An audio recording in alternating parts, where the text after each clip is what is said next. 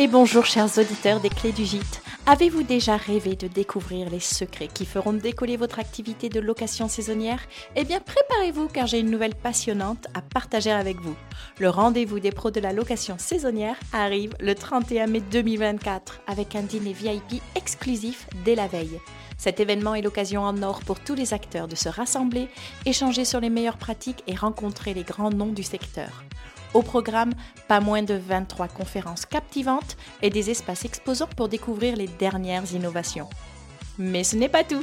Pour les propriétaires de plus de 20 biens, bénéficiez d'avantages exclusifs, dîner VIP, accès à une masterclass privée de booking.com et bien plus encore.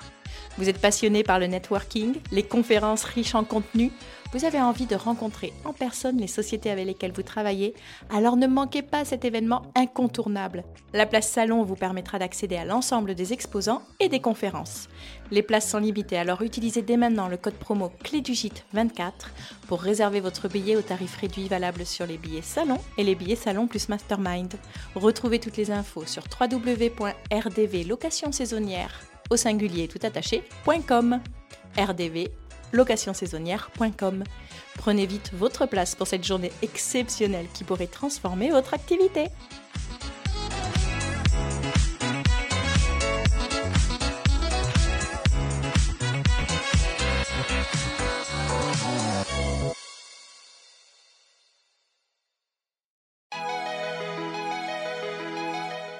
Je trouve que c'est génial de te dire que en fait, quand tu donnes les moyens et quand tu crois en ton projet, et eh ben ça marche quoi. Enfin ça marche. Ça, ça, se crée en tout cas. Je sais pas si ça va marcher, mais, mais ça existe.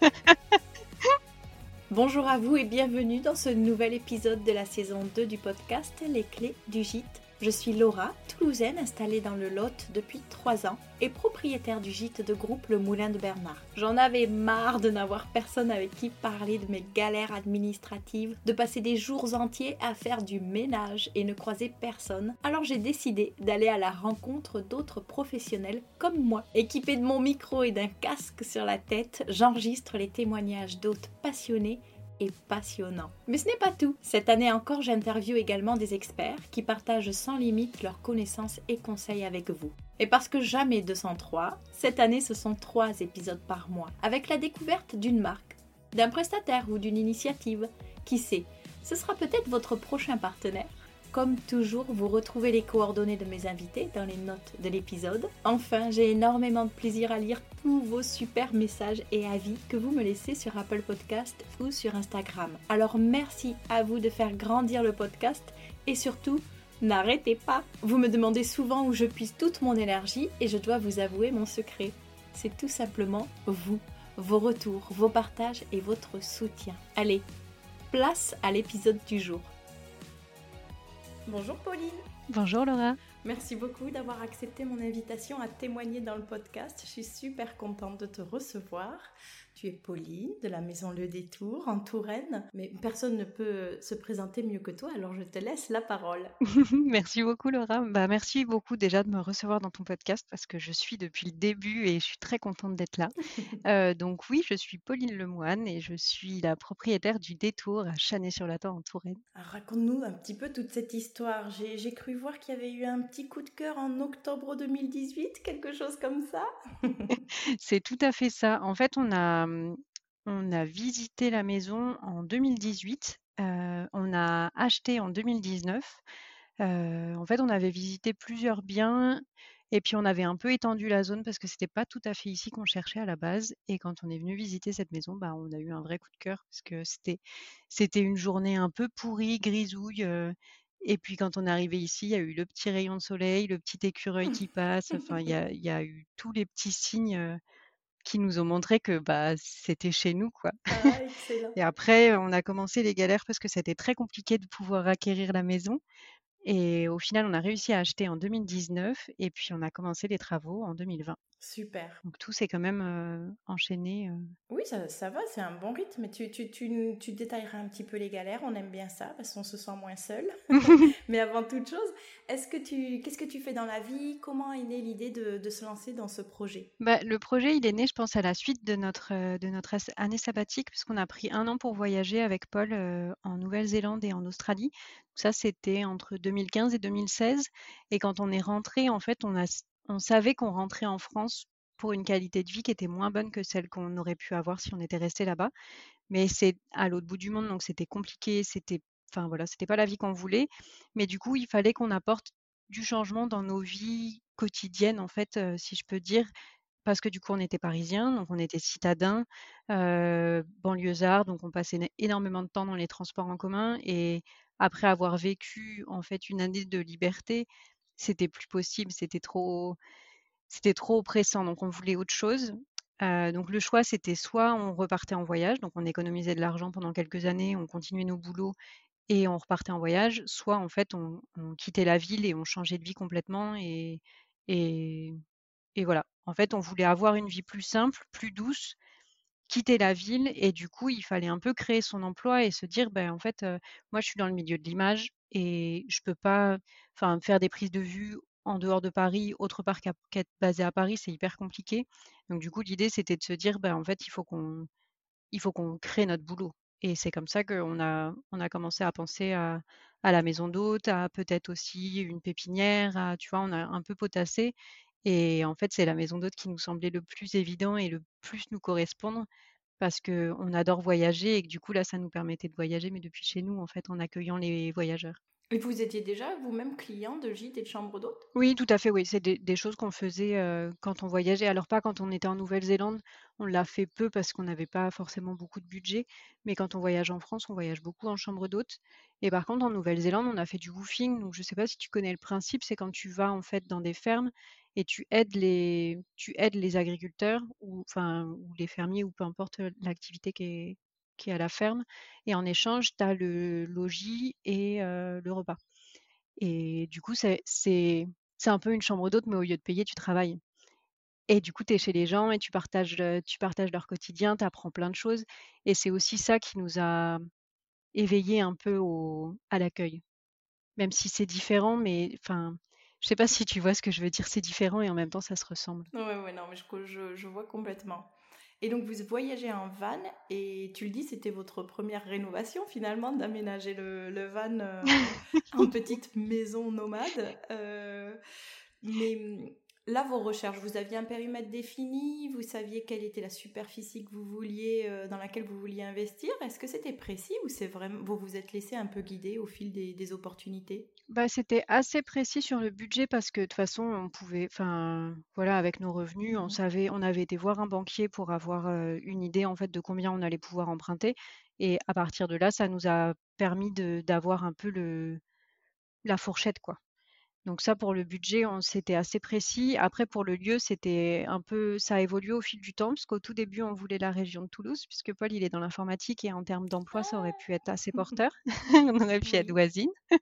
Mais voilà. Oh et... et autant on a adoré la ville, autant on voulait être en périphérie. En fait, c'était beaucoup de la banlieue et moins de la campagne. Il fallait s'éloigner un peu plus pour être à la campagne. alors, on n'a pas visité les, les, bons endroits, mais on a, on a moins accroché avec la région. Après, on s'est dit la Dordogne parce qu'on a des amis qui sont là-bas, bah, Émilie, que tu connais. Et, mmh, et du coup, moi, j'ai eu trop chaud. Je, suis normande à la base. Alors, du coup, de m'imaginer travailler par cette chaleur, c'était compliqué pour moi. Après, on s'est dit la Normandie, j'ai ma famille qui est là-bas et c'est quand même de s'installer dans une région où on a des connaissances et des attaches, c'est quand même un plus.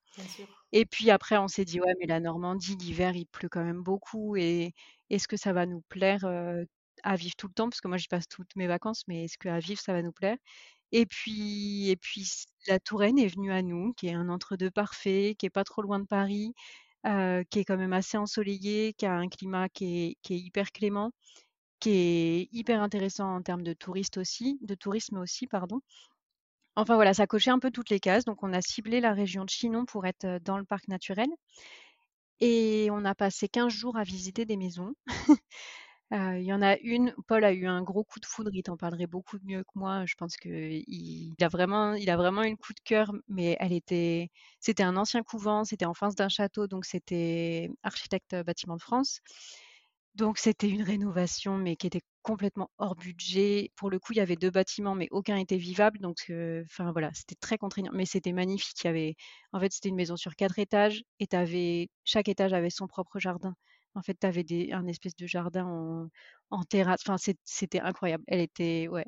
Il y a une petite chapelle au bout parce que du coup, c'est là où les nonnes allaient prier avant. Enfin, voilà, sur le château. C'était magnifique. Mais c'était pour le coup, moi, je trouvais que c'était une maison très bourgeoise qui nous ressemblait pas forcément. Mmh. Donc il y avait aussi ce côté de il faut que la maison, elle nous ressemble parce qu'il faut que les clients voient que enfin, je sais pas comment dire, mais que la maison renvoie ce que toi tu renvoies. Tu vois qu'elle soit à ton image aussi. Heu, voilà. Pourquoi je te raconte tout ça? Pour en venir à notre maison. Combien de visites? Heu, on n'a pas fait tant de visites que ça parce que moi je jouais beaucoup à Où est Charlie? sur, sur Google et j'ai passé beaucoup de temps à chercher mes maisons et je devrais peut-être Ouais. pas le dire, mais c'était marrant parce qu'on se faisait des petits défis avec mes collègues où je leur donnais les indications et on était chacun sur Google Maps à chercher le premier qui va trouver la maison. Et et du coup, on en a éliminé pas mal parce qu'il y en a qui étaient sur papier très bien et en fait, c'était au bord d'une route ou alors il y avait un chemin, hem, un chemin de fer à côté. Enfin voilà, donc ça on voulait pas se déplacer non plus s'il y avait pas Si ça valait pas le coup. Mmh. exactement. Et du coup, on a élargi notre, périmètre de recherche parce que le parc naturel, au final, il y a quand même la centrale de la centrale nucléaire d'Avoine, donc il y a énormément de câbles électriques et du coup, même si le parc est magnifique, ça collait pas avec, avec le le côté écolo qu'on voulait et qu'on et qu'on a en nous. Donc on a élargi notre recherche pour être pour s'éloigner peut-être un petit peu aussi de cette zone, et on est atterri on a atterri du coup au nord du département et puis ça s'est un peu bien goupillé aussi parce que la maison, ça faisait 2 ans qu'elle était en vente et en fait, les propriétaires venaient de baisser le prix et du coup, la maison est rentrée dans notre fourchette au moment où moi j'étendais la zone de recherche donc enfin, tu vois, c'est des petits trucs du destin qui font qu'elle était pour nous, quoi. C'est clair, elle vous attendait. Exactement. Et alors, elle était en quel état cette, fameuse maison? Alors du coup, on a 2 bâtiments. Il y a notre maison à nous et la grange qui est devenue la maison d'hôte. La maison d'hôte, du coup, bah, c'était une grange, donc c'était, il y avait une partie écurie, donc qui était boxée en en parpaing et une partie vraiment, grange qui était c'était du sable au sol. Il y avait rien qui était étanche, voilà, les carreaux étaient pétés, quand il y en avait et notre maison, par contre, elle était elle était habitable, les anciens propriétaires vivaient plus dedans depuis 2 ans, mais elle était, elle était habitable donc il faut on a encore beaucoup de boulot à faire parce qu'il faut qu'on fasse un gros clean, il faut il faut qu'on la mette à notre goût aussi. Là, on a un peu posé nos meubles et puis on on avise, mais elle est tout à fait habitable et puis elle est charmante parce que c'est de la tomate au sol, on a une vieille cheminée en pierre, on a des grosses poutres, enfin, la maison est tout à fait habitable et la grange, bah, pas du tout, mais du coup, ça permettait d'avoir, 4 murs et puis un champ libre, en fait. Et oui. Et vous aviez dans vos critères le fait que ce soit 2 bâtiments pour avoir votre partie privative, bien séparée? Pas forcément 2 bâtiments, mais en tout cas, oui, la partie privative bien séparée, c'était important pour nous parce que moi, j'ai un côté un peu sauvage parfois et si j'ai envie de me promener en culotte dans mon salon, j'ai besoin de pouvoir le faire et c'est pas forcément compatible avec l'accueil des gens, donc on voulait pouvoir au moins, tu vois, fermer une porte. peut. Ah oui, ça peut, ça dépend des clients. C'est un concept. Non, mais tu vois, de pouvoir, des fois, tu es un peu ronchon et tu as pas forcément enfin, voilà, je pense que c'est important aussi pour les autres qu'on ait chacun notre intimité. On est là si besoin et on est juste à côté puisque du coup les, les 2 bâtiments sont en angle, mais c'est important que chacun ait un peu son intimité et que voilà. Donc on voulait on voulait pouvoir en tout cas moduler l'espace pour avoir au moins cette porte qui crée un espace privé d'un côté et un espace, commun de l'autre. Et du coup, bah, 2 bâtiments là, c'était parfait parce que voilà et et ça nous a confortés dans ce choix-là quand on a vu pendant les travaux et là, quand on a ouvert, notre maison, elle est sans dessus dessous parce que du coup, bah, on peut pas être partout donc donc c'est très bien que, tu vois, il y ait un coin qui soit nickel, la maison la maison d'hôte, elle est parfaite et elle est enfin, elle est propre, tu vois? Et notre maison et ben, elle est en elle est en progrès, si je peux dire. Work in Voilà, progress. exactement. Et mmh, donc vous, vous avez un coup de cœur sur cette maison et puis qu'est-ce qui se passe ensuite? Vous allez revoir le banquier et vous lui dites, heu: «Allez, on y va, heu, on fait un emprunt?» Et ben, à peu près, ouais, parce que du coup, ce qui était marrant, c'est qu'on n'a pas visité la maison en même temps puisque Paul, il était en mode, heu, sociable avec le avec l'agent immobilière et moi, j'étais en mode, je faisais plein de photos, des petites vidéos et tout, donc en fait, on s'est pas trop croisés pendant la visite et c'est à la fin, quand on est retournés à la voiture, où juste on s'est croisés, on a tous les 2 vu notre regard en fait et on a tous les deux eu un sourire un peu idiot, un peu béat et du coup Paul il m'a regardé, il me dit: «Bah Un quoi?» crush. ouais voilà, un crush. Il me dit: «Bah quoi, on fait une offre tout de suite?» en plaisantant, mais tu sentais quand même qu'il était sérieux donc on avait réservé une chambre d'hôte, juste à côté le soir même pour pas reprendre la route tout de suite. Donc on a passé notre nuit à peu près à dessiner Mmh des plans, à se dire: «Bah là on peut faire ça, là ça rentre 3 chambres, là machin», enfin voilà, tu vois? Et le lendemain, on y est retourné seul, sans l'agent immobilier, avec l'autorisation évidemment. Mais du coup, pour pouvoir visiter la grange plus parce que la maison était fermée à clé, mais la grange, heu, vu qu'il y avait pas de porte, heu, on pouvait vraiment va vaguer, heu, comme on voulait. Donc ça nous a permis de pouvoir un peu plus se projeter et de s'imaginer un peu les choses et après, en fait, l'agent immobilier avait un contact pour avoir un entrepreneur, qui nous a qui nous a fait des devis, en fait. Enfin, qui nous a fait un devis général sur, bah, voilà, est-ce qu'il faut refaire la charpente? Est-ce qu'il faut refaire ça? Si on veut faire 3 chambres, si on veut refaire le plancher, tu vois? Un peu pour avoir, grosse maille, le coût des travaux et du coup, avec ce devis-là, on a pu aller voir la banque en leur disant, «Bon, bah, voilà, il nous faut tant», je crois qu'on a fait l'offre, on a fait l'offre avant d'avoir le retour de la banque puisqu'on avait déjà eu un retour, avant de visiter, donc on savait les les budgets qu'on pouvait qu'on pouvait avoir, pardon. Et en fait, on a fait l'offre, on était à Deauville, c'était marrant. Et, mmh, et en fait, la banque a refusé le prêt. Ah. Alors qu'on avait fait l'offre en se basant sur ce qu'il nous avait dit, mais en fait, c'est la banquière de Paul qui s'était en fait avancée alors que son supérieur a refusé. Donc du coup, ça a été vraiment un, un moment de stress parce qu'il a fallu, du coup, on a eu trois, euh, oui, c'est trois mois, c'est ça, deux mois et demi, trois mois entre la signature de, le- de- du compromis et la signature de la vente pour pouvoir avoir notre prêt. Et je crois qu'on l'a réussi à l'avoir la semaine d'avant. Enfin, c'est- on était vraiment Ah super ric-rac et on était en train de se dire, bah, c'est pas possible, on ne l'aura jamais. Toutes les banques nous refusaient en fait, parce que tu as ce truc de, bah, toi, tu es à Paris, et ta banque, elle est parisienne. Et du coup, elle connaît pas le marché du, de l'immobilier, elle connaît pas le potentiel, elle connaît pas, enfin, voilà, la province, ça, elle connaît pas, elle s'intéresse pas. Et à contrario, bah, la banque de province, elle te dit, mais tu vendras jamais ton appartement en une semaine. euh, Enfin, il faut que tu vendes ton appartement et ensuite on discute. Et nous, on disait, mais non, on- à Paris, il va se vendre. Enfin, il y a pas il a pas de sujet, quoi. Et du coup, c'était un peu le un peu le combat de se dire: «Bah, en fait, parlez entre vous, je sais pas, faites un truc, heu, province-Paris, je sais pas», mais voilà. Et en fait, on est passé par un courtier qui nous a hyper aidés, même si on a eu encore des galères parce que du coup, il nous a proposé 2 banques. On a choisi celle qui était la plus proche géographiquement de la maison, parce que du coup, je savais que j'aurais des chèques, du liquide à déposer, tu vois? Pour que ce soit plus pratique.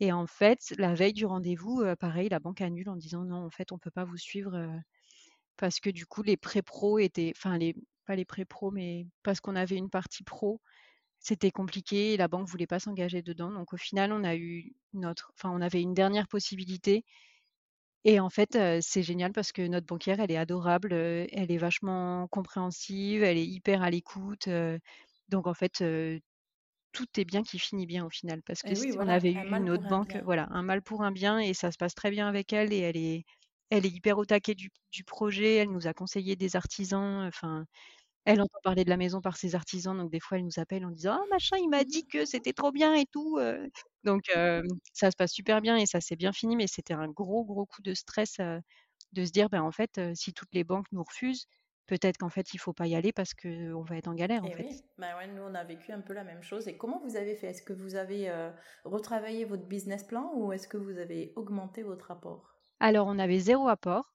parce que du coup, le cash, on voulait le garder pour tout ce qui tout l'achat des mobiliers parce qu'on savait qu'on n'allait pas pouvoir faire un emprunt dessus et c'était avant confinement, c'était avant covid et tout ça donc on n'avait pas besoin de mettre d'apport. Là, aujourd'hui, la situation, elle elle serait complètement différente puisque du coup, les banques ont ont complètement changé mais nous, à l'époque, l'immobilier était quand même assez en avait le vent en poupe et du coup, c'était plus facile Et en fait, on n'a pas eu besoin de présenter le business plan. Donc on l'avait présenté quand même, à notre courtier, mais lui avait décidé de pas le présenter à à la banquière et de présenter uniquement nos nos revenus à nous, parce que du coup, on est tous les 2 salariés et mmh et voilà, on n'a pas eu besoin de de montrer le business plan. D'accord. Donc c'est un achat euh, perso, c'est pas, pas un emprunt pro? Non, non, c'est un achat perso avec, Ouais. potentiellement une activité professionnelle qui en découle. Génial. Et est-ce que tu sais à peu près nous dire euh, en pourcentage ce que représente euh, la somme des travaux sur euh, l'enveloppe empruntée? Alors, en pourcentage, non, parce que je suis mauvaise, mais je peux te donner les tarifs si tu veux. Ah, Ce sera plus veux, si facile. tu veux donner des montants, c'est encore mieux. Ouais, ouais, ouais. Ah oui, parce que je enfin, je sais qu'en France, on parle pas d'argent, mais nous, on regarde énormément Oh là là, de, oui, c'est... de, on écoute des podcasts anglais, on regarde des, émissions anglaises, et à un moment, il faut, enfin voilà. Euh, on a acheté la maison 185 000 euros, il me semble, quelque chose comme ça. Et on en a eu pour à peu près, euh, je pense qu'on en a bien eu pour 400 000 euros de travaux. Parce que du coup, au début, le prêt initial, c'était 400 000. Parce qu'on avait fait en fonction du devis qu'on avait du premier artisan. Euh, voilà, parce que du coup, pour avoir le prêt, il faut avoir un devis. Oui, mais qui avait fait peut-être un peu euh, grossier, quoi. Voilà, c'était Ouais. grossier, c'était sans études, c'était sans les coms de l'architecte, c'était sans tout ça. Et puis, c'était sans qu'on sache qu'il fallait refaire euh, la toiture, hein, n'est-ce pas? Donc, du coup, il a fallu rajouter. euh, on a fait un deuxième prêt en fait pendant les travaux. Au cours des travaux, on a réemprunté euh, 100 et quelques mille euros ensuite. Donc, en gros, en gros, on en a pour 185 000 d'achat total, euh, du coup des deux maisons et des 8 hectares. Et après, pour la rénovation de la grange, on en a eu pour 400 000 euros, même si ça inclut aussi, euh, tu vois, on a refait l'assainissement et c'est l'assainissement de notre maison en même temps. Enfin, on a refait quelques trucs aussi sur notre maison en même temps. Oui, bien sûr. Et tu prévois d'autres travaux dans les prochaines années? Oui. Pour votre maison, par exemple, pour, euh, je sais pas, le jardin, une piscine ou n'importe quoi? Oui, oui, on a plusieurs projets. Euh, Il y a le projet de la piscine, évidemment, parce que avec les chaleurs qu'il fait, enfin, on n'a qu'une envie, c'est d'aller d'aller sauter dans l'eau. Après, à cinq minutes, euh, à cinq minutes, on a des lacs où on peut se baigner, donc c'est c'est quand même, enfin, ça va. Mais la piscine, c'est prévu, et puis on a prévu aussi de de rénover chez nous, et on a deux petites dépendances. Il y en a une que qu'on voudrait transformer en, local vélo, parce que du coup, on voudrait pouvoir être accueil vélo et du coup avoir un petit local pour garer son vélo, réparer, nettoyer, enfin voilà, mettre tes affaires. Donc ça, je pense que ce sera le premier projet de rénover ce petit bout de, dépendance. Et après, l'idée, c'est qu'on se laisse aussi, on se laisse aussi le temps de voir comment fonctionne la maison d'hôte avant de réinvestir de l'argent dans notre maison. Et puis, de toute façon, là, on a, on a un peu, euh, on a, on a vidé les caisses, donc il faut aussi se renflouer pour pouvoir, euh, pour pouvoir passer à la deuxième étape. Oui, voilà. Ok, ça marche. Donc, ça y est, vous avez les clés, tout est, tout est super, vous lancez les travaux. Est-ce que vous faites appel à un maître d'œuvre, un archi? J'ai la réponse, hein, je sais, j'ai étudié mon, mon dossier, mais comment, comment vous avez fait? Et puis, ben, comment vous, à qui vous avez fait appel et pourquoi? Alors, c'était avant d'avoir les clés. En fait, on a organisé une visite avec euh, trois architectes différents. Euh, on avait un architecte qui était du coin et qui faisait tout corps de métier et qui, qui avait vraiment son entreprise. euh, euh, je- ouais, c'est tout corps de métier que ça s'appelle, il me semble.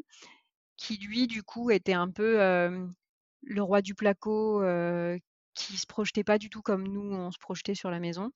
Ensuite, on avait fait appel à une archi d'intérieur, spécialisée en dans les maisons d'hôtes justement et dans comment tu gères l'espace, comment tu fais pour les circulations, ce genre de ce genre de choses. Donc elle, elle était venue avec son Ah, architecte. C'est l'office du tourisme qui nous avait accompagnés, l'office du tourisme de Tours, heu, qui nous avait conseillé cette personne. Au final, elle c'était mignon parce qu'en fait, elle nous a dit: «Mais vous avez déjà tellement ce que vous voulez, vous avez déjà» parce que moi, j'avais fait mon petit mood board, j'avais préparé mes petits trucs. Et du coup, elle m'a dit: «En fait, vous avez pas besoin de moi, donc passez direct avec l'architecte et il y a pas enfin, voilà, vous avez pas vous avez pas besoin de moi parce que vous avez déjà suffisamment réfléchi le truc» et en fait, avec cet architecte-là, il y avait pas il y a pas eu spécialement le feeling, il répondait pas à nos messages, il répondait pas à nos questions et on s'est dit: «Mais là, on n'a pas encore signé rien du tout, que déjà il répond pas, ça va être quoi quand ça va être signé et qu'on va avoir une galère sur le chantier?» donc c'était pas après c'était hyper intéressant parce que lui, il était vraiment spécialisé dans l'éco-construction et l'éco-rénovation donc ça aurait été super chouette mais du coup, si le feeling passe pas dès le début, on avait trop peur parce qu'à la base, on n'était pas censé être sur le chantier. On était on prenait un maître d'œuvre, un architecte qui faisait maître d'œuvre aussi pour pouvoir gérer la totalité et du coup, le troisième architecte qu'on a rencontré, bah, c'était Samuel qui est notre architecte, aujourd'hui et qui lui nous a donné rendez-vous sur un de ses chantiers. Et ça, ça a fait toute la différence aussi parce que de, nous, on, est, on était hyper novices, on n'y connaissait rien. Enfin, comme tu dis, on avait rénové un, van à l'autre bout du monde. C'est pas, pas une expérience de rénovation. Et du coup, il nous a montré son chantier. Ensuite, il nous a montré un deuxième chantier qui était terminé, où c'était en fait sa maison, enfin son ancienne maison à lui. Et ensuite, on est venu dans la maison. Et en fait, il s'est émerveillé de tout ce sur quoi nous, on s'est émerveillé aussi. Enfin, tu vois, la vieille porte, le mur en briques. et du coup, ça, on s'est dit, non, mais c'est trop cool parce qu'en plus, il a à peu près notre âge. Donc, on, tu sentais qu'on allait dans la même direction. Et voilà, c'est après on a un peu négocié ses tarifs parce que du coup, c'était celui qui, était le plus cher et il proposait de venir que une fois toutes les deux semaines et nous, ça nous allait pas. Donc on a réussi à négocier et du coup, il venait une fois par semaine sur le chantier pour faire le suivi du chantier. Tout ça, c'était avant d'avoir les clés. Il y a eu la galère des clés qui a fait qu'on n'a pas pu emménager tout de suite, donc on n'a pas pu faire l'étude et l'archive voulait pas. Il trouvait que c'était plus safe d'attendre qu'on ait signé pour commencer à travailler vraiment dessus, ce qui est tout à fait logique. Donc du coup, ça nous a fait perdre un petit peu de temps. et après, une fois qu'on a eu les clés, qu'on a été propriétaire, et ben, on a pu commencer à bosser sur le projet. Et il est lui à la fois de Vendôme et à la fois à Paris. Donc lui partage son temps entre les deux. Et du coup, ça nous permettait de pouvoir se voir à la fois à la, maison et à la fois sur Paris, tu vois, pour valider des dessins. Donc ça se goupillait vachement bien, c'était hyper pratique et c'était une très bonne collaboration. Pour les artisans, est-ce que c'était son équipe? Est-ce que lui, il t'a recommandé des personnes ou, tu, tu, as trouvé des personnes sur place Tu as réussi à créer un réseau? Alors c'est un peu des deux parce que du coup, enfin, il y a L'artisan pour les fenêtres, vu qu'on a quand même une baie vitrée qui fait 4 mètres par 3, qui est assez imposante, euh, lui, il préférait passer par l'artisan avec lequel il a l'habitude de travailler. Mais vu qu'il est de Vendôme et que c'est à une heure de route, il savait que les artisans avec qui il travaille, ils allaient, ils, allaient pas se déplacer en fait. Le, chantier n'était pas assez important et les artisans, ils ont tellement de boulot qu'ils n'ont pas besoin de prendre un chantier à une heure de route. Donc on a fait comme un peu des appels d'offres où en fait on a rencontré des artisans soit parce qu'ils nous ont été conseillés, soit parce que lui, il s'était renseigné aussi pour, pour avoir des contacts. Et, et puis ça s'est fait au feeling. On était vraiment, ça a vraiment été une collaboration à trois et c'était un peu la démocratie. Et quand il y en avait deux qui le sentaient et qu'il y en avait un qui était un peu plus hésitant, ben on y allait parce que c'était voilà la majorité l'emporte. Et on n'a pas regretté nos choix parce que enfin, ça s'est super bien passé. On a eu une super équipe. et puis, on a eu un feeling aussi avec un artisan qui nous a, lui, conseillé d'autres artisans. Et voilà. Et notre banquière aussi qui nous a conseillé des artisans. Donc, voilà. Et tu as eu tous les corps de métier? Mmh, Ouais, hein, je crois bien. ouais, ouais, parce qu'on a refait la totalité. Donc, donc, oui, on a eu tous les corps de métier. Ouais. Tu l'as dit, c'était très clair pour toi, la, vision que tu avais, et, etc. Comment comment c'était.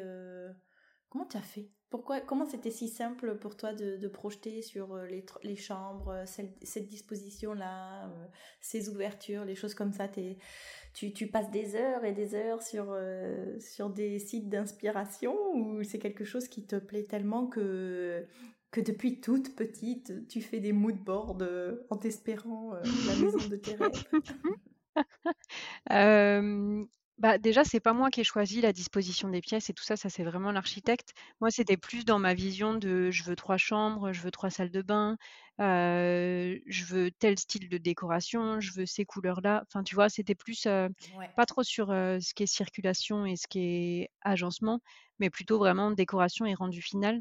Mais parce que c'était mon métier, pas, pas dans l'architecture et la décoration, mais sur, la, sur les photos quand j'étais pas vraiment DA, c'était un genre de DA parce que c'est un métier qui existe que dans la boîte où, je travaillais, mais en fait, tu fais un mood board pour pouvoir créer l'image que tu veux. Tu vois, tu vas chercher des inspirations, tu vas regarder ce qui est possible d'avoir comme stylisme, tu vas regarder ce qui se fait en, en, général pour mettre en avant le produit que tu dois prendre en photo. Et du coup, c'est un peu la même chose, mais en déco. Et c'est après, c'est ouais, aussi une passion, tu vois? J'aime pas dire ça, mais j'adore la déco, j'adore les magazines de déco, donc donc j'en bouffe un peu aussi. Et du coup, je savais, mmh, je, savais ce que je voulais, ouais. Après, il y a Paul aussi qui a mis sa patte, puis l'architecte qui a mis sa patte, et du coup, ça, c'est pas le rendu exact de ce que je voulais avant, mais c'est encore mieux parce que du coup, chacun a amélioré le truc, quoi. Donc c'est trop chouette. Et puis du coup, je pense que c'est plus à l'image de Paul parce qu'on a, ramené plus de modernité. Et du coup, c'est un, mélange entre du vintage et du très moderne, voire du minimaliste dans certains endroits. Et, du coup, c'est encore plus à notre image à tous les deux. Donc, donc c'est chouette. Mais ouais, non, après, oui, je passe des heures sur Pinterest. ok, génial. Au niveau des démarches légales, de l'aspect administratif et aussi comptable, Comment tu t'es un peu dépatouillé Est-ce que pour toi c'était très limpide euh, de savoir euh, ce qu'il fallait faire pour déclarer l'activité, les choses comme ça? Ou est-ce que tu as fait peut-être des formations, tu t'es entouré des, bonnes personnes? Alors limpide, c'est l'opposé. j'ai trouvé que c'était une galère sans nom. Et puis moi j'ai un peu un truc où l'administration, je comprends pas que ce soit aussi compliqué. Enfin voilà, c'est donc j'ai beaucoup lu que ce soit sur internet ou j'ai acheté des bouquins aussi. alors, je les ai sous les yeux. C'est Ouvrir un gîte ou une chambre d'hôte mmh et Gîte et chambre d'hôte, la clé d'une création réussie. moi, j'aime bien potasser, tu vois, pour pouvoir savoir un peu les trucs, souligner, écrire des trucs dans tes carnets, recouper les informations. Et ça m'a permis un peu de savoir où j'allais. Après, j'ai fait un, j'ai fait la formation chez Accueillir Magazine, mmh qui propose du coup une formation créer son créer son activité. Je ne sais plus exactement comment la formation s'appelle, donc c'est en trois jours. Et j'ai fait aussi une formation à la Chambre du commerce et de l'industrie sur la création d'entreprise. Ça, c'est cinq jours. et c'était quand même hyper pratique parce que ça, c'est pas focus sur les chambres d'hôtes, c'est vraiment création d'entreprise telle qu'elle soit. Mais du coup, tu as des intervenants, tu as des comptables, tu as, des. Enfin, c'était il y a longtemps, mais tu as différents intervenants. C'est, sur cinq jours, c'est découpé en demi-journée. Donc, tu as un intervenant par demi-journée. Et même si c'est très théorique, c'est quand même hyper intéressant et ça, ça, permet un peu de se focaliser dessus et de, faire un peu ta to-do list de OK, bah, il faut que je fasse ça, ça, ça. Après, il y a bah, Émilie de Bellistiu qui nous a quand même beaucoup aidé, beaucoup conseillé. dès qu'on avait un doute, on envoyait un petit message T'as fait comment, toi Donc, c'était pratique. Et après, j'ai fait appel aussi, une fois qu'on était vraiment plus, qu'on avait la maison, qu'on savait vers où on allait, etc., j'ai fait appel au cabinet Serre France. en fait, ils ont une offre créateur. Du coup, tu as un gestionnaire qui t'aide à, créer un peu, tu vois, donner des conseils de quelle structure, à t'écouter sur ce que tu veux pour, pour l'entreprise. Ensuite, tu as un juriste qui t'aide à faire les statuts et ensuite, tu as un comptable pour faire le suivi. Donc, c'est vraiment tu as, vraiment tous les métiers pour t'accompagner dans la création de ton entreprise et ensuite dans le suivi de l'entreprise. Et c'est quand même, ça fait une sécurité en fait, parce que comme tu le dis souvent, en fait, tu es tout seul. et du coup, bah, c'est un peu, tu es un peu au bord du précipice et il y a tellement de choix et tellement de trucs à faire que c'est rassurant aussi d'avoir un accompagnement et un gestionnaire que tu peux appeler pour poser une question qui, toi, te paraît débile et elle, en fait, elle a la réponse tout de suite parce que c'est son métier, quoi. Donc, Ok, super. Et mmh, alors, je sais que tu es une, une adepte d'Excel. Donc, tu as dégainé des tableaux Excel à gogo pour faire rétro-planning, to-do list, etc. Ouais, je suis un peu une geek, j'adore Excel. on est un peu tous les deux adeptes des tableaux Excel et que c'est quand même assez pratique. Alors, on a fait un rétro-planning, mais on a, on a surtout, on fait surtout des listes. Et après, là, c'est depuis que l'activité a commencé où je fais mes petits tableaux de mes réservations, de j'ai mon objectif financier, quel est mon delta d'objectif financier, quel est mon delta de remplissage, enfin, où j'ai tous mes petits trucs qui me permettent de suivre un peu où j'en suis et vers où je vais. ça, je pense que mon gestionnaire et mon comptable, ça les saoule un peu parce que du coup, je leur fais des tableaux dans tous les sens et c'est pas, je pense que c'est pas comme ça qu'ils veulent bosser. Mais bon, bref, ça c'est une autre histoire. Mais, mais oui, ça permet en fait de te structurer aussi, même pour les travaux, tu vois, c'était hyper important pour nous de savoir où est-ce qu'on en était, vers où on allait, ce qu'il fallait racheter, ce qui manquait. Ouais, c'est la structure en fait, mais c'est ouais, une organisation. Et au niveau du modèle, tu voulais partir sur un format un petit peu hybride avec euh, le choix d'être sur de la maison d'hôte, mais aussi du gîte, c'est ça? Oui, tout à fait. En fait, on, voulait proposer les deux parce que je pense qu'il y a la clientèle pour les deux et que la maison s'y prête. Parce que nous, c'était important aussi parce qu'on est reculé, mais aussi parce que c'est comme ça qu'on aime voyager. C'était important qu'il y ait la cuisine à disposition des hôtes, même quand tu loues que à la chambre. Parce que nous, on va des fois dans des chambres d'hôtes qui sont un peu au-dessus de notre budget, mais du coup, on se dit on va manger sur place et comme ça, tu économises le resto et ça te permet d'avoir un de te faire plaisir aussi sur la nuit. Euh, et puis parce que tu pas forcément, quand tu viens de te claquer trois heures de route, euh, envie de reprendre la voiture tout de suite pour aller au resto ou pour euh, voilà, de rebouger surtout. Si tu viens dans un lieu qui est chouette, bah, tu as envie aussi de pouvoir profiter du lieu et de prendre ton temps dans le lieu. Donc si tous les repas tu dois les faire à l'extérieur, bah, en fait tu profites pas du lieu. Donc c'est pour ça qu'on a voulu ce modèle-là. Et du coup, la maison est aussi hyper propice aux réunions de famille. Donc ça, ça se goupille bien de, pouvoir faire les deux en fait. Après, ça se goupille moins bien pour les labels, pour les, pour les offices du tourisme, pour tous les gens du milieu du tourisme, parce que tu rentres pas dans les cases et du coup c'est compliqué. Et même pour les statuts, tu vois, les statuts de ta boîte, tu es soit chambre d'hôte, soit gîte. Et en fait, on est les deux. Donc, donc voilà, c'est toujours la, bureaucratie française qui est un peu. Et oui, j'imagine effectivement que ça doit compliquer parce que y a pas, ça rentre pas dans la case des deux c'est ça. du formulaire. Et pour le classement, est-ce que tu as envie de te faire euh, classer justement en meublé de tourisme euh, ou c'est pas du tout quelque chose qui, qui te qui t'intéresse? Bah, on s'était renseigné parce que du coup, au tout début, on faisait les démarches avec l'Office du tourisme pour pouvoir avoir une subvention. Et pour pouvoir avoir la subvention, tu dois être classé euh, dans, par un label. Oui. Et du coup, on s'était renseigné. Donc, Gîte de France, on voulait pas parce que parce que en fait, en fait, je trouve que c'est alors ça va peut-être paraître, méchant, ça ne l'est pas du tout, mais je trouve que c'est des critères qui sont qui sont un peu vieux. Où en fait, aujourd'hui, si tu as pas de télé, c'est pas parce que tu as pas de télé que tu pas haut de gamme. Et du coup, là, chez Gîtes de France, si tu as pas de télé et ben, en fait, tu pas la bonne pas la bonne note, qui correspond au standing de ton établissement parce que tu offres pas la télé ou tu pas de peignoir ou enfin voilà, c'est un peu quelque chose du coup, nous, on trouvait ça dommage et qu'on trouvait que ça représentait pas forcément notre, hébergement. Après, on s'était renseigné sur Fleurs de Soleil parce que c'était plus, c'était une structure qui était plus petite et où les mmh, en fait, c'est un peu comme une association puisque du coup, c'est vraiment des créateurs, des propriétaires qui sont au bureau du je sais pas comment ça s'appelle, à la, tête du label en fait. Et du coup, c'est que des propriétaires qui organisent tout. Donc là, tu avais quand même un plus. C'était, moins hiérarchisé, en tout cas, si je peux dire. Mais du coup, finalement, on l'a pas, on l'a pas fait parce que finalement, on n'a pas opté pour la subvention. Donc, on s'est dit que on, essayait sans classement pour la première année pour voir. Après, on s'était aussi, on s'était aussi beaucoup renseigné sur la clé verte plus par idéologie qu'autre chose parce que je pense qu'il t'offre pas une bonne une énorme visibilité non plus.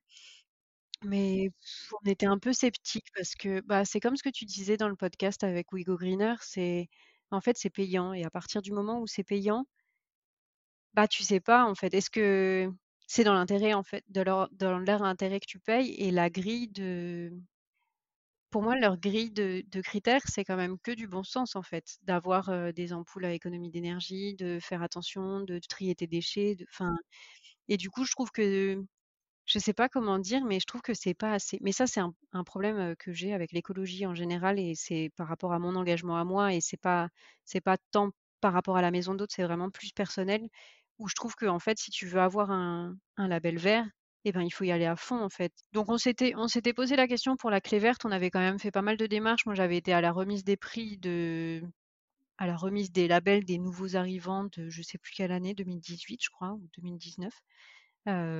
et puis en fait, au fur et à mesure, on s'est dit bah c'est pas la peine.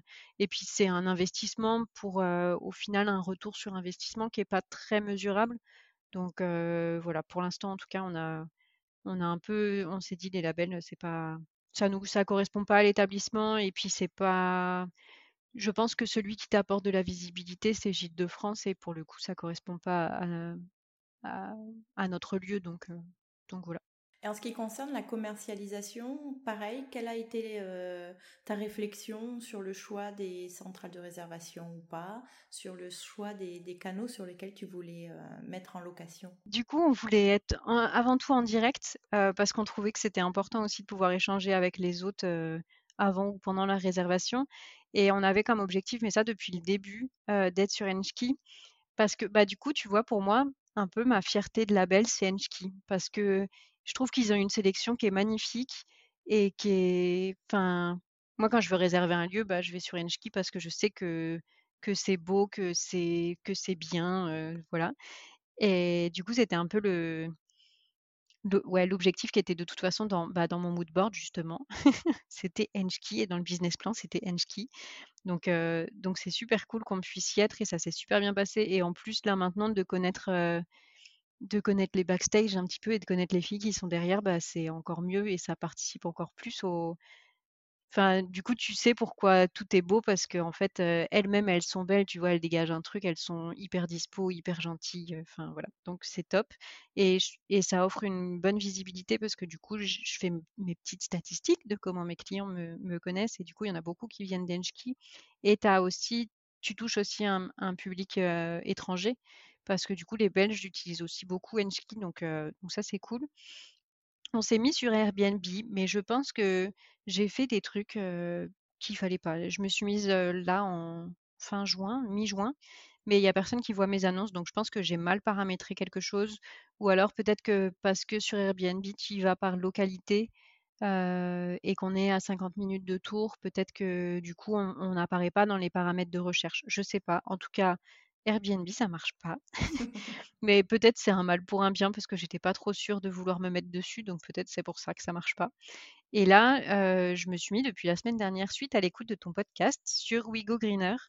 Ah. et pareil, les, personnes que j'ai avec qui j'ai été en contact, elles sont adorables, elles sont hyper hyper bienveillantes, hyper motivantes, toujours à l'écoute. Enfin, c'était c'est une, vraiment une super expérience. Donc on verra. Et puis je trouve, tu vois, que le, par rapport au label Clé Verte, avec We Go Greener, bah tu sais que tu vas avoir un public qui est attaché à ça. Pour le coup, c'est une plateforme de réservation, c'est pas pas un label, donc tu sais que si tu vas dessus, c'est pour réserver, pour trouver un endroit pour réserver, alors que le label c'est peut-être différent. Donc euh. et après, sinon, euh, le but c'était aussi via Instagram euh, depuis le début les réservations. Moi, je les imaginais par Instagram. Enfin, grâce à Instagram en tout cas. D'accord. Tu as fait le choix de, prendre un abonnement sur un, outil de gestion ou tu fais tout toute seule? Euh, oui, je suis sur KE Booking. Euh, et écoute, euh, c'est pas mal. Après, je trouve que c'est pas très ergonomique sur le téléphone et j'avais pas réalisé ça, mais en fait, j'utilise vachement sur le téléphone parce que quand bah, je suis pas toujours avec mon ordinateur et tu vois, quand j'ai une demande de réservation ou de disponibilité ou quoi, bah, je suis pas mal sur le téléphone. Après, c'est peut-être des choses qui vont améliorer par la suite, mais c'est assez simple d'utilisation. Ils sont hyper réactifs quand il y a un souci ou quand tu as une question ou quand tu es bloqué sur quelque chose. Il y a un bon accompagnement au début sur la prise en main du logiciel, sur la création de tes, trucs de réservation, de tes petits blocs. voilà. Écoute, pour l'instant, ça se passe bien. Après, il y a moi, j'ai un peu toujours mon problème de vouloir tout améliorer, enfin tout changer. Et du coup, je leur envoie plein de suggestions d'amélioration et je pense que je les saoule un peu. mais, euh, mais ils répondent à chaque fois très poliment. Arrêtez de nous écrire. ouais, c'est ça. Non, mais tu vois, en pratiquant le truc, tu te dis, ah, mais attends, s'il y avait ce bouton ou s'il y avait ce truc, ça pourrait être super pratique. Ouais, bon, je pense que je les saoule. Mais non, je pense que tu es la cliente parfaite parce qu'ils ont, ils ont toutes leurs euh, leur, euh, leur nouvelles fonctionnalités. Ils ont, ils ont viré l'équipe euh, RD et puis maintenant ils ont toi, donc c'est bon. Ils, ils, savent tout ce qu'ils doivent mettre en place pour les années à venir. Et ça te coûte combien? C'est par mensualité? Alors, c'est. Alors, ça, j'ai pas encore fait l'étude, mais du coup, tu as un coût à l'année d'abonnement. Donc, tu t'abonnes pour un an si tu es parrainé, tu as un, mois offert. Donc, du coup, tu t'abonnes pour 13, 13 mois pour le prix de 12. Et après, tu as aussi des frais parce que du coup, tu peux avoir, tu peux faire ta réservation en direct et tu as des arts à ta réservation. Et du coup, ils prennent un pourcentage sur les arts. ils prennent tu as aussi un système de lien de paiement qui est hyper pratique parce que quand tu as une réservation par téléphone, la personne veut payer les arts, bah, tu leur envoies un lien de paiement et c'est lié à ta réservation, donc c'est assez facile de t'y retrouver. Mais du coup, pareil, ils prennent un pourcentage. Donc en fait, mine de rien, je pense que le tout revient quand même assez cher parce que tu as ton pourcent, enfin, ta com sur chaque réservation plus ton abonnement. Mais ça, j'ai pas encore assez de recul pour pouvoir, heu, pour pouvoir te dire exactement combien ça me coûte. Après l'abonnement, il faudrait que je regarde, mais je crois que c'est 350 euros par an. Ouais, après avec les commissions en plus et là, tu vois, heu, c'est, une quarantaine d'euros par mois de commission. Après, plus tu es booké, plus tu as de commission, donc c'est enfin, tu vois, c'est comme payer des impôts, c'est une bonne nouvelle. C'est que tu bookes, quoi. Beh oui, c'est ça. Non, non, tout à fait, ouais, ouais. C'est c'est c'est que c'est bon signe, il y a aucun problème, effectivement. Aujourd'hui, c'est encore assez récent, on va dire, l'activité, l'ouverture et cetera, mais est-ce que tu tu identifies déjà l'activité qui te prend le plus de temps? Et ben, tu vois, je me je me doutais pas que nettoyer la cuisine, ça me prendrait autant de temps. Quand on est loué en gîte Ah mais oui, je t'ai vu en parler, je crois que c'était pendant le live de French Bontemps Non, c'était pendant notre conversation téléphonique à toutes les 2. Ah oui? Ah voilà. Et je me et je me suis dit: «Mais oui, en fait, effectivement, faut remettre tout, il y a il y a des miettes dans les tiroirs, il faut aspirer Ouais, les ça. tiroirs, il faut remettre les choses à leur place», parce que les gens ont une autre logique que la nôtre et effectivement, moi, la cuisine, c'est ah oui, c'est une demi-journée, je crois, Ouais, c'est ça. Moi, je pensais pas que ça me prendrait autant de temps et j'avais pas du tout percuté que j'aurais ça à faire, tu vois? Pour moi, quand tu pars d'un endroit, bah, tu as tout rerangé et tout est mais en fait, non. Ou tu vois, souvent, vu que le check-out, il est à 11:00, les gens, ils ont petit déjeuné un peu tard et du coup, en fait, tu as le lave-vaisselle qui tourne encore, donc du coup, bah, tu dois quand même vider le lave-vaisselle, enfin, faire le les petites bidouilles, donc ça, j'avais pas anticipé que ça me prendrait autant de temps et après, sur ce qui me prend du temps, mais ça, je le savais, c'est toute la tout Instagram. De préparer les posts, de réfléchir au contenu, de de faire des stories, heu Et ça, c'est un temps que tu que tu trouves, indispensable? Bah, ouais, parce que parce que du coup, je crois que j'ai, heu, 45% de mes clients qui nous ont connus grâce à Instagram Excellent. et du coup, bah, c'est aussi bah, après c'est normal, hein, tu je suis pas sur beaucoup de plate enfin, je suis sur peu de plateformes là depuis très peu de temps, donc vu que j'ai qu'un seul canaux de de communication, c'est logique que c'est comme ça qu'ils me connaissent, mais mais je pense que ouais, je pense que c'est important parce que c'est c'est la seule vitrine, en fait. Bon, avec le site internet, mais le site internet, tu le trouves pas par hasard, tu vois? Maison d'hôte Touraine, heu, ta recherche Google, Oui, oui, tu tu vas sur le site parce que tu es déjà sur Instagram, je suis tout à fait Ouais, d'accord. voilà, c'est ça. Donc je pense que c'est hyper important. Après peut-être que, tu vois, je pourrais trouver des moyens de d'aller plus vite et mais j'aime bien aussi, c'est mon petit Oui, oui, c'est y prends du plaisir. C'était pas du tout, heu, une question de jugement, hein, vraiment pas. ah non, non, non, non, t'inquiète, je heu, l'ai pas du tout pris comme ça. ça va alors. C'est vraiment pour savoir, heu, voilà, où où chacun, heu, met ses priorités et cetera et et y retrouve son intérêt effectivement, mais je pense qu'en qu'en tout cas, moi, je ressens le plaisir que tu prends. Heu, tout est toujours, heu, très travaillé, hein, heu, je te l'avais dit d'ailleurs, tes stories, j'adore, mais pour comment tu fais ci et ça et et et c'est très, quoi, voilà, c'est un compte, vraiment magnifique à suivre, que je recommande à tous les Oh, merci beaucoup. Mais non, non, c'est effectivement, si je ça me rassure, en fait, de savoir que tu y passes du temps parce que je me dis, «D'accord, c'est on est tous, logés à la même enseigne». Ah bah, je vois pas comment enfin franchement, heu, moi je vois pas comment tu peux faire sans passer du temps en fait. Si tu ou alors tu as peu de contenu mais Oui. mais et encore ça va mieux maintenant parce que c'est avant je mettais pas du tout de photos que je faisais avec mon téléphone, c'était que les photos de mon appareil photo. Enfin pas en story mais en sur les sur les posts et du coup ça me prenait vachement de temps et là maintenant j'ai un peu j'ai un peu désacralisé ce truc-là en disant en fait même si c'est des photos du téléphone, si elles sont jolies, ça passe quand même, heu Oui, puis alors, heu, bon, j'ai absolument pas vu la différence. Je sais pas si c'est si c'est bien de te le dire, mais heu, c'est très harmonieux, elles sont magnifiques, tes photos sont toujours, heu, sublimes donc oui, oui, je crois que tu Merci peux beaucoup, tu vas me faire rougir. oh là! Bon alors j'enchaîne. Si on fait un petit peu un un petit coup d'œil dans le rétroviseur, quelles ont été les principales leçons que tu retiens de de tout ce parcours? En leçon, hem, je pense c'est l'organisation. Tu vois, la méthodologie pour le ménage, pour, heu, pour le petit déj, heu, pour ces trucs-là, je pense qu'il faut que j'arrive à me mettre, à à m'organiser et à me concentrer plus sur ces ouais, à trouver ma routine et et trouver un peu mon mon process, en fait, de comment de comment faire les choses bien pour que ça reste du plaisir et pas enfin, tu vois, que je me mélange pas, que je me mette pas dans tous les sens. Je pense qu'il y a ça. Ouais, ouais. Après, je sais pas si c'est une leçon, mais je suis hyper fière. Tu vois, d'avoir accompli un truc et d'avoir abouti un truc. Je trouve que c'est génial de te dire que en fait, quand tu donnes les moyens et quand tu crois en ton projet, et ben ça marche quoi. Enfin, ça marche. Ça, ça se crée en tout cas. Je sais pas si ça va marcher, mais, mais ça existe. Donc, je sais pas si on peut considérer ça comme une leçon, mais je trouve que c'est c'est important aussi de pouvoir te poser un moment et de, de regarder, bah, comme tu dis, de regarder dans le rétroviseur et de te dire, ben en fait, regarde tout ce que tu as accompli et regarde où tu en es maintenant et c'est super. Enfin, voilà. Et on le fait pas assez, je trouve. En tout cas, moi, je ne le fais pas assez. on n'ose pas, mon Dieu, on n'ose pas ben, se...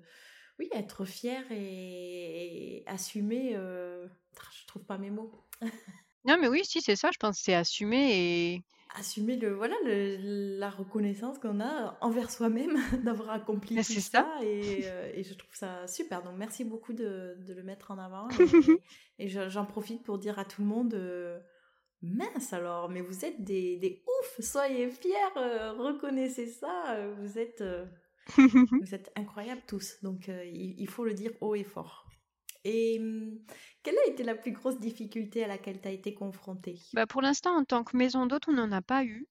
on a eu des difficultés pendant le chantier, mais donc je pense que je dirais plutôt l'acquisition de la maison, parce que ça a été des, des émotions fortes, des, ascenseurs émotionnels, parce que quand on est arrivé pour le jour de la signature, on avait rendez-vous avec le propriétaire et, mmh, l'agent immobilière. Et en fait, le propriétaire nous a dit, j'ai deux mauvaises nouvelles. La première, c'est que la chaudière a pété, elle marche pas. Et la deuxième, c'est que j'ai pas déménagé. Nous, on venait de se claquer trois heures de route. On avait pris un, jour de congé pour venir signer du coup en Touraine. Et, voilà, et ça, on, a, on devait signer, donc ce jour-là, c'était un 28 mars, et on a signé au final un 14 mai, et on a été locataire pendant, plusieurs semaines entre-temps. Enfin, ça a été une. Voilà, je pense que ça, ça a été la plus grosse galère, mais qui, tu vois, ça participe aussi au fait que on est super heureux d'être chez nous parce que parce que ça a été une galère, mais on a quand même réussi et ça s'est bien fini et voilà. Mais comme quoi, toutes les épreuves deviennent aussi euh, presque bah, des leçons, pour reprendre un peu le, terme que j'ai employé tout à l'heure. Mais euh, si, voilà, c'est encore un deuxième message aux auditeurs. Si en ce moment vous êtes en train de, voilà, de galérer, de, de vous confronter à, à, une grosse difficulté, dites-vous que d'ici quelques mois, peut-être des années, c'est pas grave, mais vous aurez un regard beaucoup plus euh, doux sur cette euh, période-là et vous vous direz ah, ok ouais ça nous a aidé à ci à ça euh, ça nous a apporté de la maturité ça nous a permis de rencontrer telle personne finalement. Il y a toujours toujours toujours du plus et du bénéfice à retirer de, de chaque de chaque mmh. épreuve. Dans chaque situation tu enfin tu grandis toujours même si tu galères même si c'est toujours bénéfique Bon après, peut-être que j'aurai une autre réponse, demain quand, j'aurai pas réussi à gérer ma fuite d'eau, mais peut-être que ce sera ça ma plus grosse galère, je sais pas. Faudra refaire un autre enregistrement, mais d'ici deux ans pour que tu puisses Ouais, voilà. beaucoup plus positivement. Bah, écoute, super. Est-ce que tu as des conseils à donner euh, ben, aux porteurs de projets qui nous écoutent? Euh, bah, Je pense que c'est un peu ce que j'ai déjà dit, mais je pense que structurer le projet, c'est hyper important de savoir euh, vers où on veut aller, comment on veut le faire, à quoi on veut que ça ressemble. Enfin voilà, de vraiment structurer tout. Et ensuite, je pense qu'il faut se lancer, en fait, parce que tu vois, sur le choix du statut, tu es là, mais tu, tu potasses, tu dis plein de trucs, tu te prends la tête, tu poses des questions à droite à gauche. Et en fait, je pense qu'il n'y a pas de bonne réponse. Enfin, à un moment, il faut se lancer et puis il faut choisir. Et puis, et puis au pire, c'est pas grave. S'il faut refaire des trucs, et ben peut-être ça, peut-être on perdra de l'argent, mais il faut. Je pense qu'il faut se lancer. À un moment, il faut avoir confiance en soi et et sauter de la falaise. Je sais pas comment. Oh yeah. ouais, tout à fait d'accord. Effectivement, c'est super. Et le troisième conseil que je m'étais noté, c'était rester naturel parce que parce que ça, c'est plus au contact avec les autres et tout. Je pense que c'est hyper important et c'est hyper. Mais c'est ce qui va plaire. C'est hyper bien. Autant pour les autres que pour soi, en fait. Complètement. Oui, mais de toute façon, on, quoi, je pense qu'on en parle beaucoup. Moi, la première, de l'authenticité, du fait d'être aligné avec, avec votre personnalité, de faire de votre activité, vraiment juste une continuité de tout ce que vous aimez au quotidien. Voilà, faut pas essayer de reproduire un schéma qui vous semble un joli modèle. Il faut pas essayer de coller à peut-être certains stéréotypes, etc. Soyez vous-même parce que c'est tout ce qu'on aime, c'est votre singularité, donc il faut il faut s'écouter. Mmh, tout à fait. Ah si, il y en a un autre. Ah! Il y en a un autre, c'est faut pas avoir peur de demander de l'aide. Parce que, comme tu le dis tout le temps, en fait, on est tout seul dans notre truc et puis c'est un enfin, ça dépend de quel milieu on vient, mais moi, par exemple, c'était un truc où j'y connaissais rien. C'est moi, j'ai ma famille, elle est pas du tout là-dedans, enfin voilà. Et en fait, de demander de l'aide et de te faire accompagner et de te dire: «Ben, en fait, peut-être que s'il y a une partie où c'est pas moi qui l'a fait, c'est pas grave parce que en fait, je sais pas le faire, donc autant faire appel à quelqu'un qui sait le faire et mmh, et voilà». Qui maîtrise. Ouais. À fait. Eh ben écoute, super, génial et je sais que tu écoutes le podcast depuis bah, peut-être le début même, je sais Oui, pas, depuis le début. Ah bah, depuis le premier épisode avec Émilie. Ouh Ah ben déjà merci. Et est-ce qu'il y a un épisode qui t'a marqué en particulier que tu souhaiterais recommander aux auditeurs, que toi tu as que tu as particulièrement apprécié? Oh là là! Eh ben, j'ai beaucoup aimé celui d'Émilie. Je ne sais pas si c'est parce que c'était le premier, mais je trouve que c'était c'était beaucoup de concret. Tu vois, où elle parlait des statuts, elle parlait des galères, elle parlait enfin, c'était très très concret et un peu moins dans le ressenti. Enfin, même si évidemment il y a quand même, il y a quand même le ressenti, mais j'ai trouvé qu'il était hyper, instructif. Génial. Ben écoute, merci, super. Voilà. Et j'ai beaucoup aimé aussi celui, alors je sais plus, c'est Maison 1634 Oui, tout à fait. qui est à Pézena. j'ai beaucoup aimé parce que pareil, j'ai trouvé que c'était hyper constructif et hyper, intéressant d'avoir, le retour un an après. Tu vois, bilan de la première année, bah, c'est ce que je t'avais dit, je crois que je t'avais envoyé un message d'ailleurs et j'ai trouvé ça hyper, hyper bien de de voir aussi l'expérience d'un d'un jeune créateur, si je peux dire. Mais parce que, enfin voilà, parce que j'ai, c'est, du coup, je me suis vachement reconnue dedans aussi. Et oui, tu t'identifiais plus, ouais. Oui, c'est effectivement ce que j'essaye de faire un petit peu à tout, à tout stade. Tu vois, il y avait aussi au petit toit qui était ce que j'appelle les jeunes pousses, quoi, qui, qui se lancent récemment et comme toi. J'essaye un petit peu de trouver, voilà, tous les stades avec juste une année d'exercice ou plusieurs années, parce que forcément les, les, les, les projets et les activités évoluent aussi au même rythme. Euh, donc, euh, c'est toujours intéressant d'avoir un petit peu ces différents points de vue. En tout cas, j'espère. oui, carrément. Mais de toute façon, tout est, enfin, ils sont tous super intéressants et même les, les conseils pro. Euh, enfin, tu vois, celui avec la comptable, je me souviens, hein, j'étais en train de poser mon carrelage dans le, le toilette du bas et, et j'ai tout dévoré en me disant ah ouais trop bien ok ok on va faire ça enfin c'est bien ah bah écoute merci beaucoup ça me fait très plaisir est-ce que tu peux nous citer les marques de linge de maison et de literie que tu as choisies? Euh, sur la literie, on est sur Simons. Euh, c'est la collection Suite Nature parce que c'était important pour nous que ce soit du français mmh et du naturel. Et pour le linge de lit, on, est, on travaille avec Doransou, euh, qui est une petite marque et qui est une, marque, c'est hyper familial. C'est c'est du linge de lit, donc c'est du métis lin coton bio. Mmh et, et c'est naturel, c'est des, c'est des couleurs douces. c'est, enfin voilà, la démarche derrière, derrière l'entreprise est hyper, hyper raisonnée, hyper sensée, hyper belle. Enfin, voilà. J'aime beaucoup cette marque. Ben, ça s'entend. Ben ouais, ils sont super gentils. Et nous, là, on a réussi à avoir, ça c'est trop cool. On a, en fait, on a un code de réduction qu'on donne à nos clients et comme ça, ils bénéficient de 15% de réduction. Et nous, on a aussi un petit, un petit coup de pouce sur les, sur les chiffres d'affaires que eux vont, faire grâce à ce code de réduction-là. Et oui, ah ben écoute, ça c'est génial. Ouais, j'adore. Il y en a de plus en plus qui font ce petit partenariat-là comme ça, qui développent. Je le connaissais déjà avec Embrun. Euh, je sais que Cosme est en train d'y travailler, d'autres aussi. Donc ouais, c'est une, une chouette initiative. Ouais, carrément, c'est trop bien. Alors on arrive déjà à la fin. Oh non, déjà. J'ai deux dernières questions, mais tu les connais déjà. La première étant, dans quel établissement tu aimerais séjourner le temps d'un week-end? Alors c'était très très difficile de choisir. Hein. Franchement, elle est hyper dure cette question. Surtout là, c'est l'été. Euh. Euh, j'ai choisi l'établissement Comète Saint-Lunaire parce que c'est des gens qui sont venus séjourner à la maison et je connaissais pas leur établissement avant et du coup j'ai découvert les personnes avant de découvrir, découvrir l'établissement et ça a l'air trop chouette. C'est des chambres d'hôtes et un restaurant et ça a l'air juste trop bon. C'est en Bretagne et tu vois là j'irais bien voir la mer en Bretagne et passer quelques jours là-bas. Voilà. Mais il y en a tellement d'autres. Ah, d'accord. Bon, on note comète Saint-Lunaire, tu nous as dit. Hein, oui, tout à fait. Et, euh, génial. Et les coordonnées seront dans les notes de l'épisode. Et ma toute dernière question, pour finir en musique, c'est quel titre illustre le mieux le parcours ou l'état d'esprit de Maison le Détour?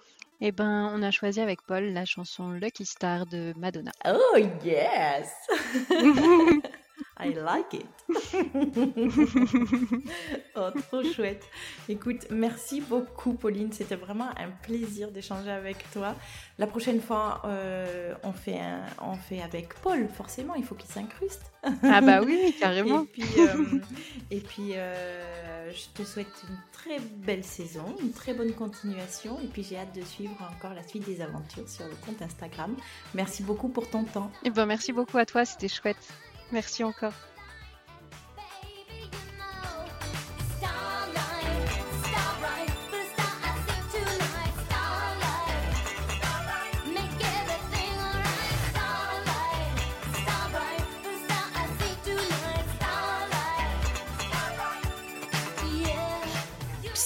faut pas partir comme ça.